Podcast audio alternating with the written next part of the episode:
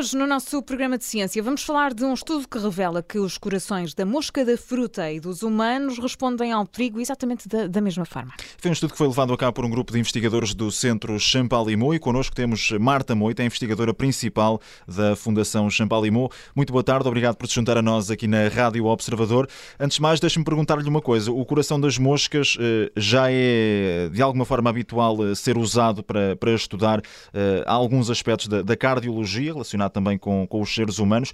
O, a estrutura do coração da mosca é muito diferente da nossa?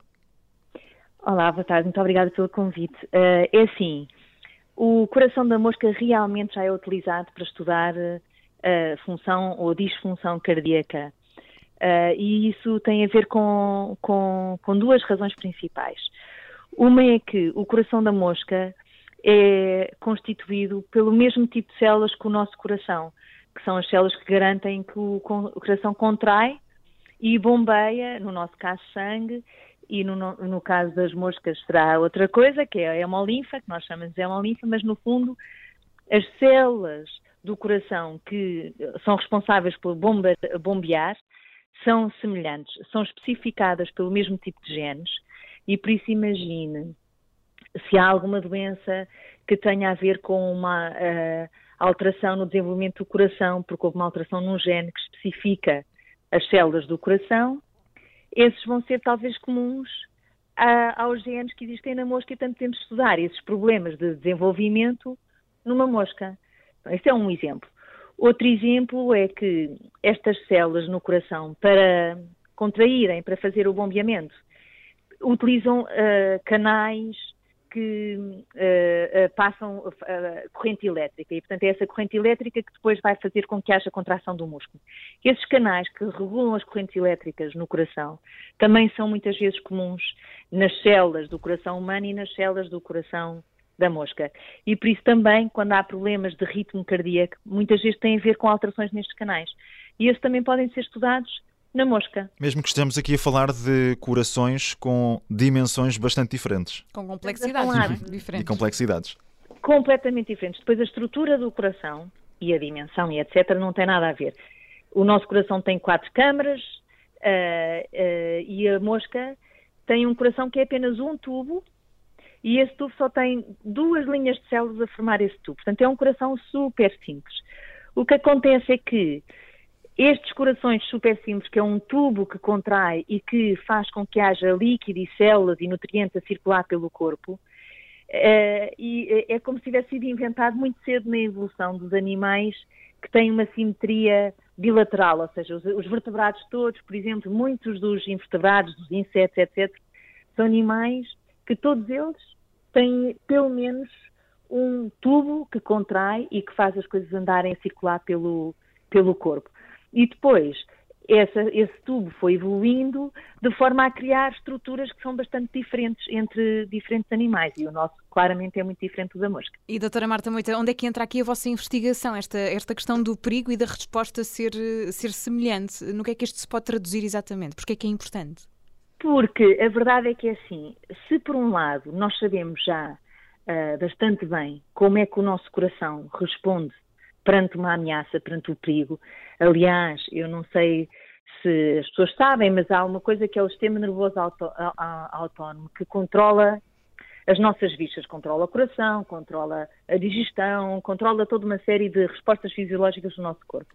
E um exemplo clássico da ação desse sistema nervoso autónomo é que, quando há uma ameaça, se as pessoas fogem a um certo tipo de resposta, e se as pessoas se imobilizam com medo, há outro tipo de resposta. Por exemplo, quando há a fuga, o coração acelera. E quando há a imobilização, o coração desacelera, começa a bater mais devagarinho. Ora, apesar de nós já sabermos isso há imenso tempo e ser uma das respostas que é utilizada como um exemplo clássico, como nós sabemos como é que o sistema nervoso controla o nosso corpo, a verdade é que há muita coisa que nós não sabemos. E, por exemplo, uma coisa que nós não sabemos, porque é que o coração bate mais devagar uhum. quando nós nos imobilizamos perante uma ameaça? É uma coisa que nós não sabemos a resposta.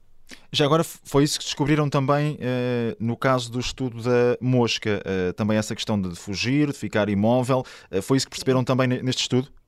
Sim, nós descobrimos que na mosca o processo é semelhante. E porquê é que isso é importante? Há várias coisas aqui que são importantes. Uma é que nos diz também que se um coração que tem uma arquitetura completamente diferente do nosso, como o da mosca, adota o mesmo tipo de resposta, provavelmente é porque há alguma vantagem nesta resposta. Tem que ter alguma vantagem para o organismo, desacelerar o coração, quando nós nos imobilizamos perante a ameaça.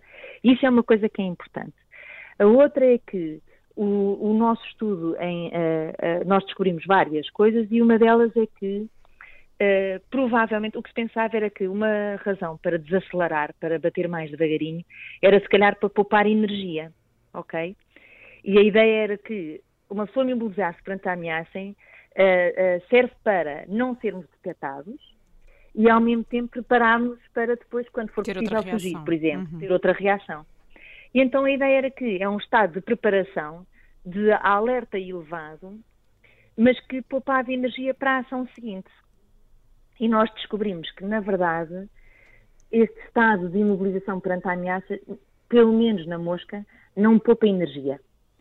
Uh, e, na verdade, há muitas evidências que sugerem que nos mamíferos também não. Apesar das pessoas não pensarem assim, a verdade é que já havia muita evidência para isso. E, portanto, pelo menos diz-nos que, ok, bater o coração mais devagarinho não será para poupar energia. Ainda não sabemos para que é que é, mas já começámos a ter ideia do que é que não é. E isso também é muito importante em ciência, começar a eliminar hipóteses. Eliminar possibilidades. E, portanto, é isso que vão continuar a fazer, doutora Marta Moita. Né? A investigação são esses os passos seguintes. Sim, uma das coisas que é essencial, por exemplo, é que uh, na mosca nós não sabemos como é que o sistema nervoso controla o coração. Sabemos muito, muito pouco, sim. Sabemos ainda muito menos do que sabemos nos mamíferos e nos humanos. E para nós era importante uh, descobrir esses mecanismos, não só para perceber também se, por exemplo, existe uma espécie de sistema nervoso autónomo na mosca uhum. e se funciona de uma forma semelhante ou não. Uh, e também porque, se nós compreendermos o mecanismo de controlo do coração na mosca, podemos manipulá-lo e começar a perguntar então qual é a função. Então, se eu perturbar esta resposta cardíaca, uh, o que é que acontece ao comportamento? E isso é uma coisa que é muito difícil fazer nos mamíferos, mas que é muito mais fácil fazer na mosca. E, portanto, são esses os próximos passos da, da investigação. Doutora Marta Moita, muito obrigada por ter estado connosco, ajudando-nos aqui a compreender uh, as conclusões deste estudo que revelou que o coração da, da, mosca da fruta e dos humanos respondem exatamente ao perigo da, da, mesma forma e, portanto, o que é que tudo isto pode implicar? Marta Moita, que é investigadora principal da Fundação Champalimont. Obrigada. Muito obrigada, eu.